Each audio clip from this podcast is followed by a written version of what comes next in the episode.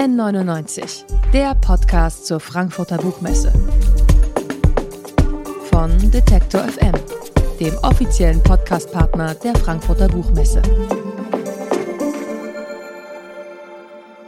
Herzlich willkommen und hallo zu einer weiteren Episode unseres Buchmesse-Podcasts hier beim Podcast Radio Detektor FM. Schon vor der Buchmesse war eigentlich klar, dass die Debatte über Rassismus und den richtigen Umgang damit eines der bestimmenden Themen in Frankfurt werden würde. Denn es gibt sehr, sehr viele Neuerscheinungen, die sich aus verschiedenen Perspektiven mit dem Thema beschäftigen. Mittlerweile ist es durch Jasmina Kunkes Absage ja ganz klar das Thema der Buchmesse geworden in diesem Jahr. Aminata Touré präsentiert hier in Frankfurt ihr Buch Wir können mehr sein, die Macht der Vielfalt. Und sie hat sich schon in jungen Jahren bei den Grünen engagiert, gilt als prominente Stimme für Vielfalt und ist vor zwei Jahren zur Vizepräsidentin des Landtags von Schleswig-Holstein gewählt worden. Ich freue mich sehr, dass sie heute und jetzt bei Detektor FM zu Gast ist und sage Hallo und herzlich willkommen. Moin und danke für die Einladung. Moin zurück und ich habe schon angesprochen, das alles überstrahlende Thema dieses Jahr 2021 bei der Buchmesse ist die Absage von Jasmina Kuhnke. Wie bewertest du denn das Ganze und vor allen Dingen diese bis jetzt immer noch andauernde Debatte? Ja, also erst einmal kann ich das total nachvollziehen, wenn man sagt, man möchte nicht herkommen, weil man Sicherheitsbedenken hat, weil man schon oft Opfer rechter Gewalt geworden ist und Bedrohungen hat und kennt. Ähm, und von daher bin ich total solidarisch mit ihr, aber auch mit Annabelle Mandeng und mit Nikita Thompson, all denjenigen, die entschieden haben, nicht herzukommen. Ich habe am Anfang der Woche auch abgewogen für mich, möchte ich vorbeikommen oder nicht. Was ist ein Zeichen von Solidarität? Äh, was ist aber auch ein Zeichen von, ich möchte dabei sein und auch ein Zeichen setzen und Rechten nicht den Raum überlassen? Und habe dann tatsächlich am Donnerstag dann die Entscheidung getroffen, dann doch vorbeizukommen, weil ich auch gerade aus meiner Rolle als Politikerin heraus äh, das kenne, in Räumen zu sein, in denen auch Rechte stattfinden. Und es war für mich auch ein politischer Antrieb, in die Politik zu gehen, sehr jung auch, weil ich gedacht habe, man muss diese Themen ansprechen und man darf denen nicht diesen Raum überlassen. Wie hast du das für dich abgewogen? Also du hast gesagt, du hast darüber länger nachgedacht. Also was hat für dich dann dafür gesprochen, jetzt hier zu sein? Also um ehrlich zu sein, fand ich es total interessant, äh, weil ich einen Post bei Instagram geschrieben habe und darüber gesprochen habe, dass ich gerade drüber nachdenke. Also ich habe einfach offen und laut nachgedacht darüber, ob ich teilnehmen möchte oder nicht. Und ich fand die Rückmeldung sehr entscheidend für meine eigene Entscheidung, weil mir wirklich hunderte von Menschen geschrieben haben und gesagt haben, sie können beide Entscheidungen gut nachvollziehen, aber fänden es eigentlich super, wenn ich vorbeikommen würde. Und das hat mich irgendwie total berührt und ich fand das irgendwie total wichtig. Und dann merkt man manchmal auch, dass so soziale Netzwerke eben einem doch nochmal auch dabei helfen können, Entscheidungen zu treffen, der Austausch mit so einer Community. Und dann habe ich gedacht, ich komme auf jeden Fall vorbei und möchte darüber sprechen und äh, natürlich aber auch über die Themen, die in meinem Buch drin stehen. Absolut, machen wir natürlich gleich. Ich persönlich freue mich auf jeden Fall auch, dass äh, du hier bist und wir jetzt einfach auch darüber reden können. Du selbst hast es schon angesprochen, du stehst als Politikerin in der Öffentlichkeit und gerade natürlich auch als Sprecherin für Migrationspolitik hast du immer wieder mit Angriffen auch von rechts zu tun. Wie gehst du denn persönlich damit um? Ja, das ist natürlich irgendwie auch immer so ein bisschen ähm, abhängig davon, wie hart die Angriffe sind. Ne? Ob das Kommentare sind, ob das konkrete Bedrohungen sind, die ausgesprochen formuliert werden. Insgesamt ist mein Weg damit äh, auf jeden Fall dran zu bleiben an den Themen und weiterhin für diese Themen zu streiten, um mich vor allem nicht mundtot machen zu lassen. Weil das ist natürlich der Effekt, der oft da ist, wenn man ganz viele Attacken von rechts erfährt, dass man überlegt, soll ich mich jetzt nochmal positionieren oder aber eben nicht, damit man eben nicht so eine Welle von Hasskommentaren und so weiter erlebt. Aber ehrlich gesagt äh, versuche ich dann immer wieder zurück zu mir zu finden und zu sagen, erst recht und äh, weitermachen. In dem Buch schreibst du auch, dass du mittlerweile fast alles auch zur Anzeige bringst. Genau, alles, was strafrechtlich relevant ist, bringe ich zur Anzeige, weil ich finde, dass sowas eben auch dokumentiert werden muss und auch Konsequenzen äh, daraus äh, gezogen werden müssen. Ja, jetzt haben wir das Buch schon mehrfach angesprochen, aber kommen wir mal ganz konkret auch tatsächlich auf dein Buch.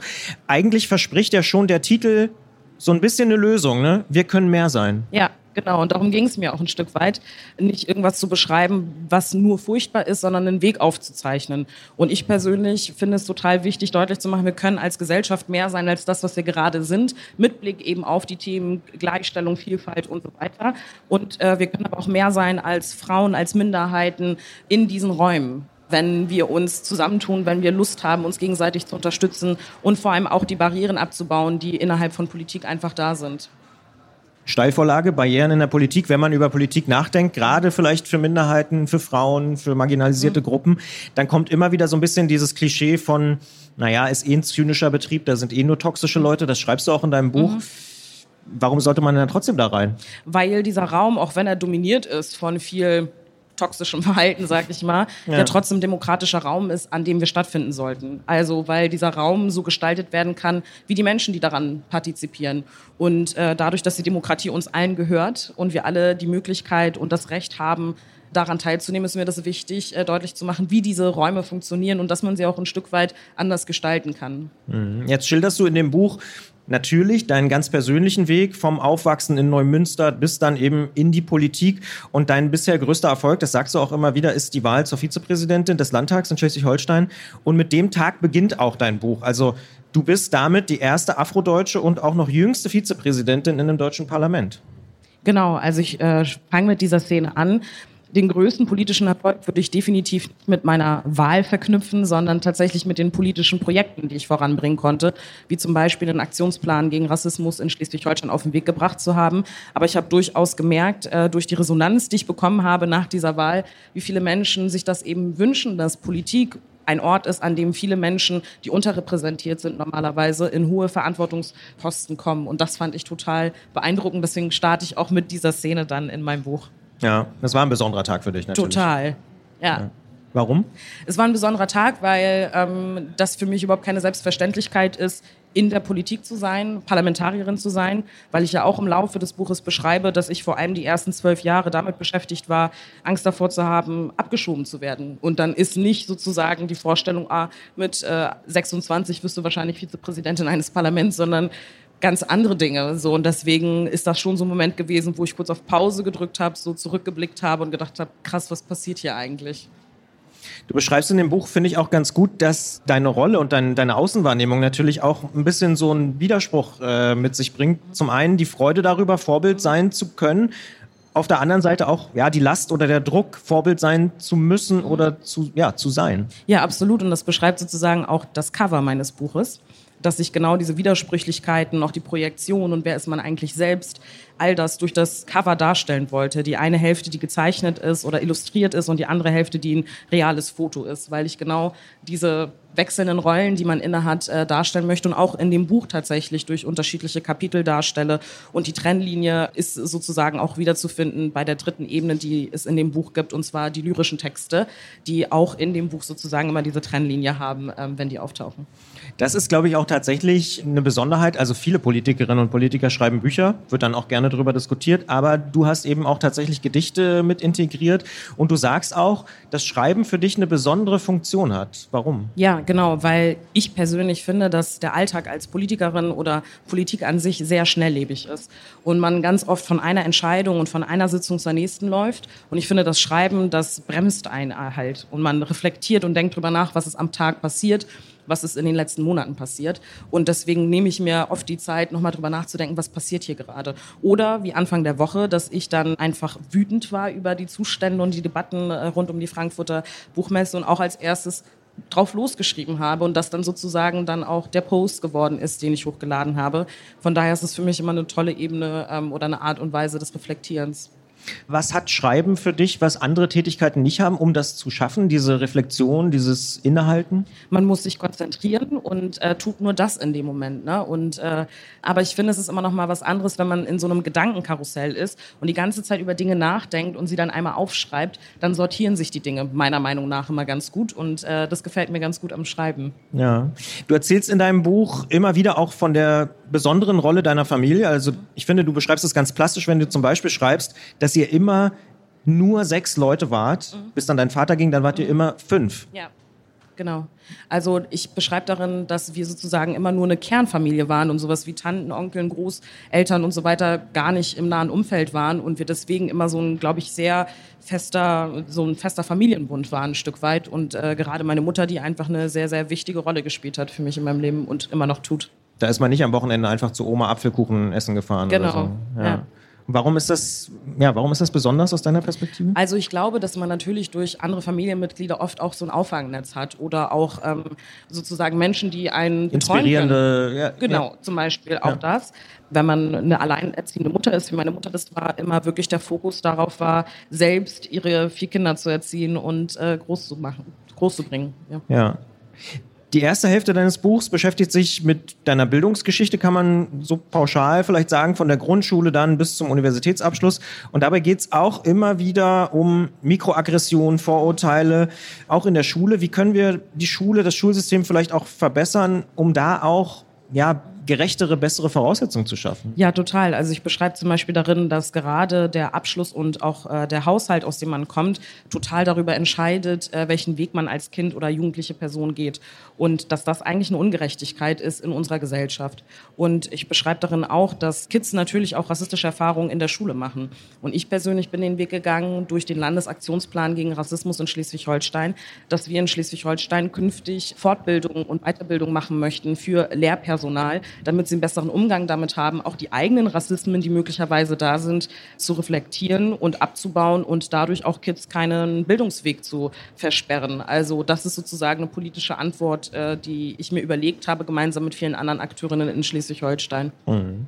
Du erzählst auch ganz konkret von einem rassistischen Zwischenfall, den die Schule gerne klein gehalten hätte, mhm. um einen Skandal zu vermeiden. Und Rassismus wird ja immer wieder geleugnet, vielleicht auch, um sich nicht damit auseinandersetzen zu müssen. Das ist jetzt natürlich eine Interpretation, aber wie geht denn das wirklich besser, ganz konkret? Mhm. Ja, ich glaube tatsächlich, dass wir oft darum eine Debatte führen, ob jemand jetzt nun tatsächlich rassistisch ist oder nicht, als dass man über den Vorfall spricht. Weil das ist das Schlimmste, was man tun kann, jemandem vorzuwerfen, rassistisch zu sein. Und das ist immer schon eine komische Art und Weise äh, der Debattenführung. Und ich glaube, wir brauchen mehr Wissen darüber in unserer Gesellschaft, wie sowas entstanden ist, wie solche Denkmuster entstanden sind und sich verfestigt haben über Jahrzehnte und Jahrhunderte. Und dann einfach auch mal eine selbstkritische Debatte darüber führen, ähm, das ist, glaube ich, schon notwendig. Und du plädierst dafür auch, ich sag mal, ja, laut und wütend zu sein. Ja, total, weil ich glaube halt, dass man ganz oft die Wut und die Emotionen von denjenigen regulieren möchte und runterpegeln möchte, die Ungerechtigkeiten ansprechen, die berechtigterweise zu Emotionen führen.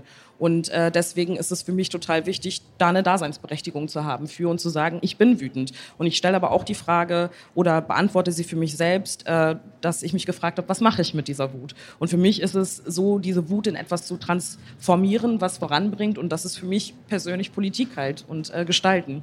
Wie geht das konkret? Also also zum Beispiel die Wut über Rassismus und dann im politischen Alltag eben immer an der Stelle, wo ich politische Maßnahmen auf den Weg bringen kann, Antworten zu geben, mit daran zu gestalten, direkt Menschen, Betroffenen zu helfen und zu unterstützen, das anzuprangern, im politischen Raum Diskussionen zu führen mit all den politischen Entscheidungsträgerinnen. Das ist sozusagen äh, der Ort, wo ich diese Wut verwandeln kann in ähm, etwas Politisches und ähm, etwas Sinnstiftendes. Ja.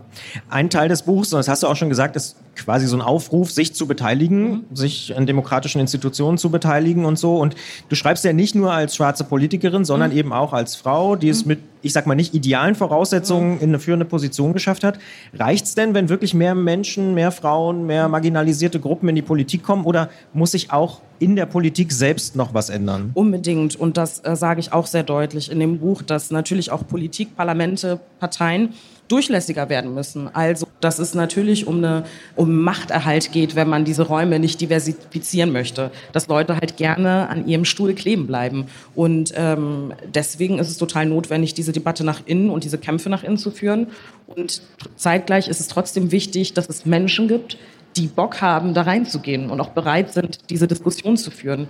Und mir ist es immer wieder wichtig, äh, deutlich zu machen, dass unsere Demokratie keine Selbstverständlichkeit ist. Wir nehmen es vielleicht als Selbstverständlichkeit wahr, aber es braucht halt immer Menschen, die immer wieder, und zwar jede Generation äh, aufs Neue, die sagt, ich habe Lust, innerhalb der demokratischen Institution zu wirken, als Politikerin, in Ministerien, in Parteien, wo auch immer, weil dort eben der Rahmen gestaltet wird für unsere Gesellschaft.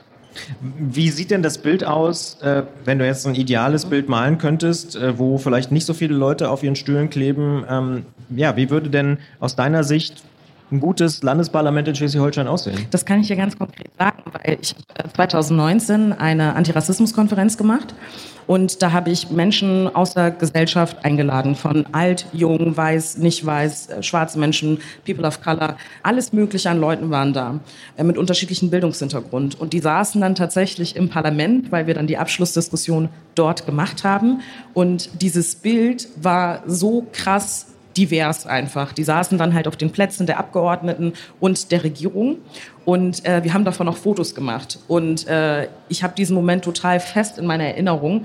Und zwei Tage später saß ich halt wieder im normalen Parlament sozusagen und dieses Bild war nicht mehr so divers. Und das heißt, ich habe da sozusagen eine ganz konkrete Vorstellung, habe dieses Bild schon mal gesehen und so würde ich mir das ein Stück weit wünschen. Ja, jetzt bleiben wir doch beim Politikbetrieb ein bisschen. Äh Du guckst natürlich ja auch als politischer Mensch äh, auf die Probleme linker Parteien zum Beispiel, das schreibst du auch in deinem Buch, und du sagst, auch da gibt es irgendwie mangelndes Profil, äh, wie beispielsweise bei der Einwanderungspolitik oder aus deiner Sicht auch einen schlechten Umgang mit der Realpolitik. Mhm. Was meinst du damit? Ich meine damit, ähm, dass ich glaube, dass zum Beispiel rechtere Parteien oder konservativere Parteien das eher schaffen, Menschen dafür zu begeistern, Politik für sie zu machen und in die Institution zu gehen.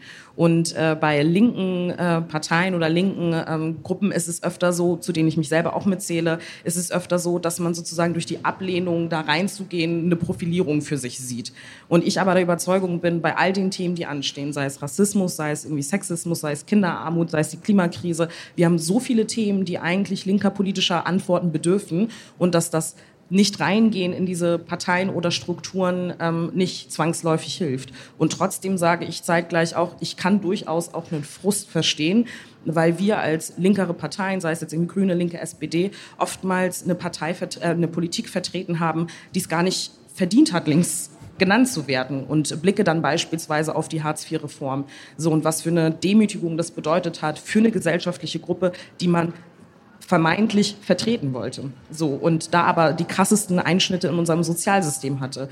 Und das sind sozusagen so Sachen, die man aufarbeiten muss und äh, politisch neue und andere Antworten geben muss, damit Leute auch mit einer Überzeugung ähm, Bock haben, dann da mitzumachen.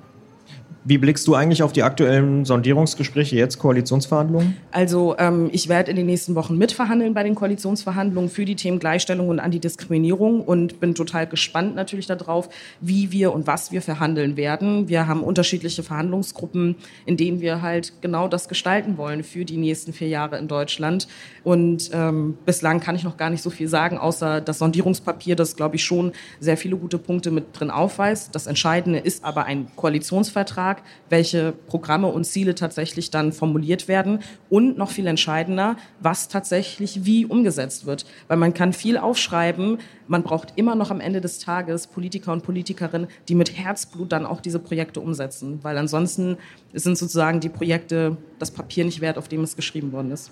Jetzt gibt es aber viel Kritik, gerade von, von linken Politikerinnen und linken Politikern, dass die FDP sich durchgesetzt hat. Wie siehst mhm. du das? Ich glaube, das ist ähm, immer so, dass man ein Stück weit Kompromisse eingehen muss. Ich habe zum Beispiel Koalitionsverhandlungen auch in Schleswig-Holstein bei der Jamaika-Koalition. Regieren wir mit CDU, FDP und Grün. Da hatten viele auch den Eindruck, dadurch, dass wir sozusagen die Sonderlinge waren, ziemlich viel durchbekommen haben. Und die FDP ist gerade in einer Situation, in der sie sozusagen konservativer sind, in einem linkeren Bündnis, ähm, dass man immer den Eindruck hat, die haben sich mehr durchgesetzt, aber man kann das an vielen Beispielen dann doch durchdeklinieren, dass jeder, glaube ich, schon ein Stück weit etwas bekommen hat und das Entscheidende wird nachher der Koalitionsvertrag sein.